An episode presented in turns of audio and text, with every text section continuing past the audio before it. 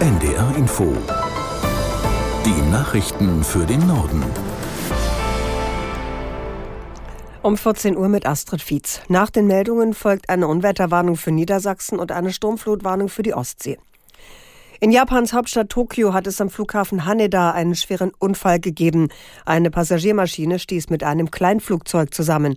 Aus Hamburg Bernd Muschborowska. Das Flugzeug vom Typ Airbus 350 der Fluggesellschaft Japan Airlines war kurz nach der Landung in Brand geraten und brannte kurz darauf lichterloh. An Bord fast 400 Menschen. Sie konnten offenbar alle über Notrutschen rechtzeitig in Sicherheit gebracht werden.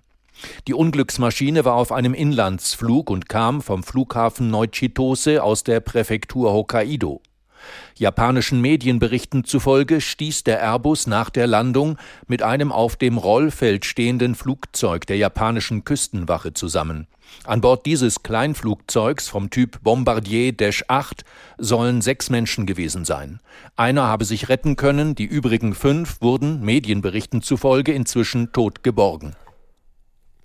Das Kleinflugzeug der Küstenwache sollte Hilfsgüter in das japanische Erdbebengebiet fliegen.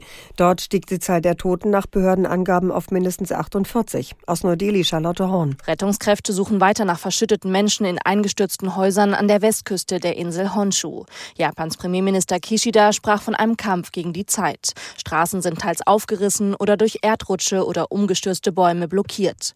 In der am stärksten betroffenen Präfektur Ishikawa brannten mehr als 200 Wohnhäuser. An vielen Orten Orten ist der Strom ausgefallen. Tausende Soldaten, Feuerwehrleute und Polizeibeamte aus dem ganzen Land sind im Einsatz, vor allem auf der abgelegenen Halbinsel Noto unweit des Epizentrums. Japans Kaiser Naruhito und seine Familie sagten ihren traditionellen Neujahrsauftritt vor dem Volk heute ab. Nach den ersten schweren Erdbeben gestern Nachmittag Ortszeit hatten die Behörden etwa 100.000 Menschen aufgefordert, sich in Sicherheit zu bringen. Das Erdbeben hatte eine Stärke von 7,6. Die Hochwasserlage in Niedersachsen ist in vielen Gebieten weiter angespannt. Seit der vergangenen Nacht gilt eine Unwetterwarnung des Deutschen Wetterdienstes wegen Dauerregens. Aus der NDR Nachrichtenredaktion Amir Brecht. Die gute Nachricht vorweg, Lilienthal bei Bremen ist wieder mit der Straßenbahn erreichbar. Allerdings können offenbar knapp 100 Menschen nach wie vor nicht in ihre Wohnungen zurück, die sie am 28. Dezember verlassen mussten. Die Hilfskräfte sind nach wie vor im Dauereinsatz. Unter anderem wurde ein mobiler Deich errichtet. Ebenso in Oldenburg, wo der mobile Schutzwall rund rund zwei Kilometer lang ist. Auch für die Talsperren im Harz gibt es noch keine Entwarnung. Wegen der hohen Füllstände wird derzeit mehr Wasser als üblich abgelassen. Allerdings besteht beim jetzigen Wasserstand keine akute Überflutungsgefahr.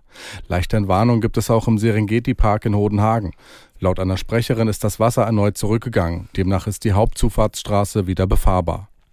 Russland hat erneut mehrere Regionen in der Ukraine massiv aus der Luft angegriffen. Die ukrainischen Behörden meldeten mindestens fünf Tote und mehr als 90 Verletzte. Angegriffen wurden demnach unter anderem Kharkiv im Osten des Landes, Mikolajew im Süden und die Hauptstadt Kiew. Laut ukrainischer Luftwaffe setzte Russland Drohnen, Marschflugkörper und Hyperschallraketen ein. In Kiew wurde das Stromnetz schwer beschädigt. Nach Angaben eines Energieversorgers sind mehr als 250.000 Menschen in der Hauptstadtregion ohne Strom. Außerdem soll es Probleme bei der Wasserversorgung geben. Die norddeutsche Bäckereikette Lila Bäcker entlässt rund 500 Mitarbeiterinnen und Mitarbeiter. Außerdem werden rund 80 Filialen geschlossen, die meisten davon in Mecklenburg-Vorpommern. Aber auch Filialen in Schleswig-Holstein und Berlin sind betroffen. Grund sind die gescheiterten Gespräche mit Investoren. Außerdem verwies ein Sprecher des insolventen Unternehmens auf die schwierigen Marktbedingungen. Lila Becker hatte bereits Anfang 2019 Insolvenz angemeldet, konnte aber mit Hilfe des Landes Mecklenburg-Vorpommern gerettet werden. Das waren die Nachrichten.